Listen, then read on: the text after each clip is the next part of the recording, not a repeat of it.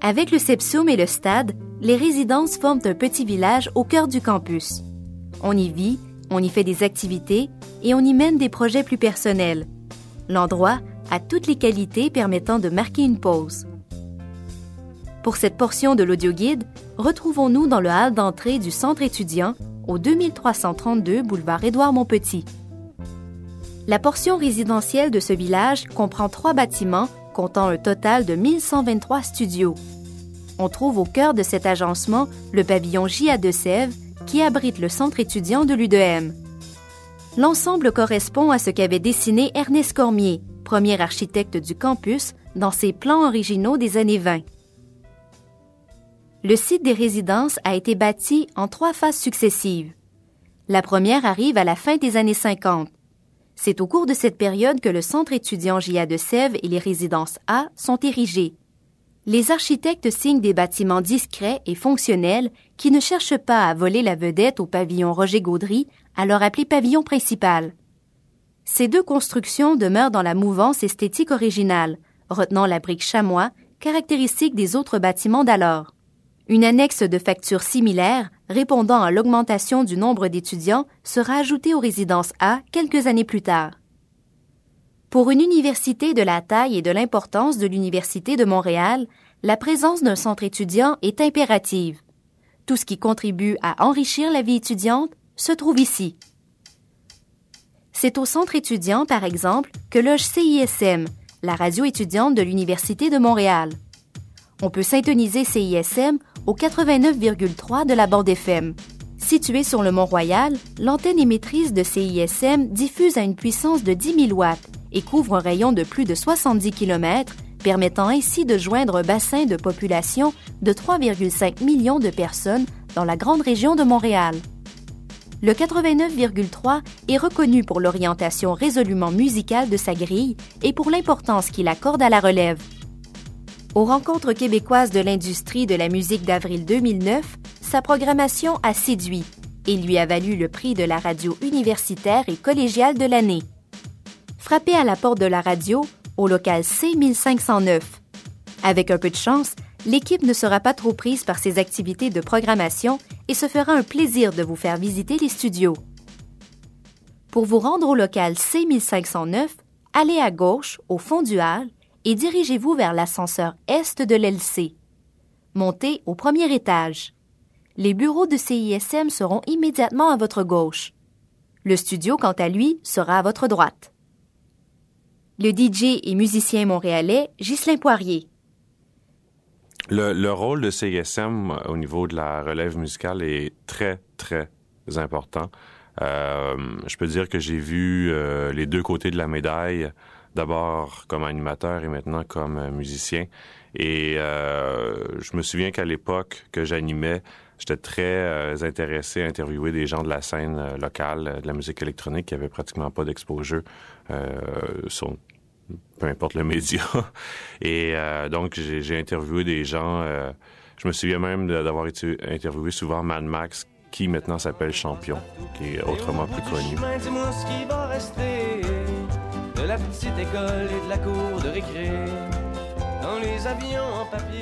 Plusieurs artistes ont pu gagner un large public grâce à la diffusion de CISM. Le groupe Les Cowboys Fringants est l'un des exemples les plus emblématiques de ce phénomène.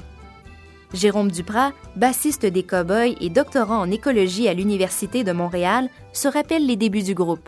Euh, mon premier souvenir euh, concret, ce serait la, chanson Marcel Galarno qui, euh, qui a passé qui a passé à, CSM justement pour se rendre, je pense, dans les, les top 3, même numéro 1 de la rotation de la radio. Fait que pour nous, c'était c'est vraiment un grand, grand changement. On était numéro un dans une radio. C'était, incroyable. On était super contents. On syntonisait CISM quand on était dans, les environs de Montréal juste pour essayer de, de s'entendre à la radio. Donc, c'est ça. Je te dirais que c'est fin 98 un petit peu que ça s'est produit, vraiment, cette émergence au niveau de la radio universitaire.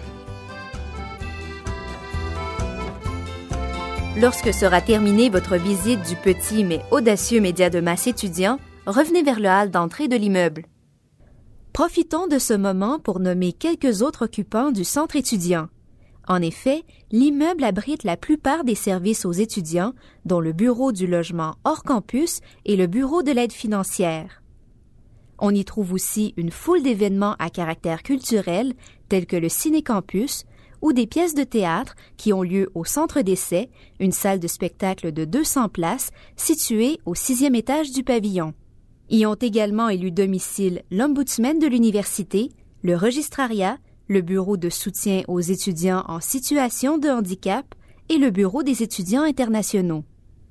Cette énumération ne serait pas complète sans le Centre de la petite enfance de l'Université de Montréal.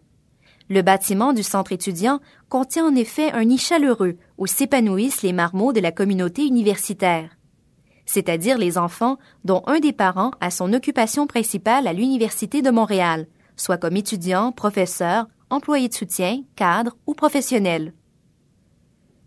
En sortant, on aperçoit tout de suite, à gauche comme à droite, les terrains de jeu réservés au CPE de l'UDM.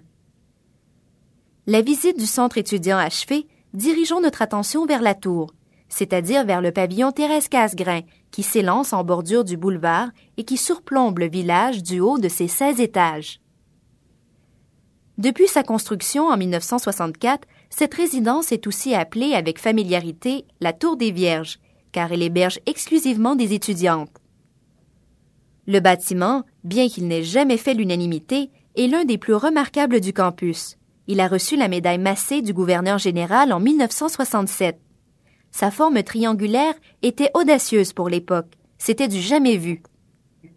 Le résultat transcende l'immobilité d'une tour carrée et favorise une meilleure intégration au paysage. Le recours au béton est affirmé avec ferveur, un trait courant du modernisme façon années 60.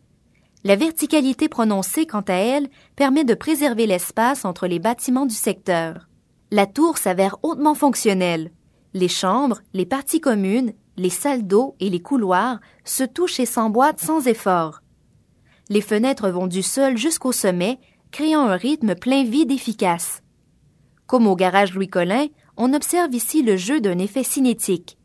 Lorsqu'on en fait le tour, le bâtiment se transforme, de l'opaque au transparent et inversement. Durant l'année universitaire, les mesures de sécurité interdisent l'accès au pavillon Thérèse Casgrain. Toutefois, en saison estivale, du 1er mai à la mi-août, il est possible d'y entrer, car cette tour est alors transformée en hôtel d'été pour congressistes, groupes divers et touristes. L'hôtel d'été table beaucoup sur la tranquillité, les espaces verts et sur le voisinage du Sepsum. Libre à vous, au cours de cette période, d'y effectuer une petite incursion, voire un séjour. Les studios résidences de l'Université de Montréal forment un cadre très apprécié de la faune étudiante. Comme l'indique fièrement le site web des résidences, tout est autour. Le Sepsum est à deux pas, les pavillons et bibliothèques sont situés dans un rayon ne dépassant pas les cinq minutes de marche, le Mont-Royal est à un jet de pierre, et le métro est littéralement sous nos pieds. Dirigez-vous maintenant vers les escaliers qui mènent aux résidences C. Ce sont les deux tours parallèles se trouvant derrière le centre étudiant et les résidences A. Nous allons nous en approcher. Juste avant de vous engager dans les escaliers, vous passerez devant la statue d'Édouard Montpetit.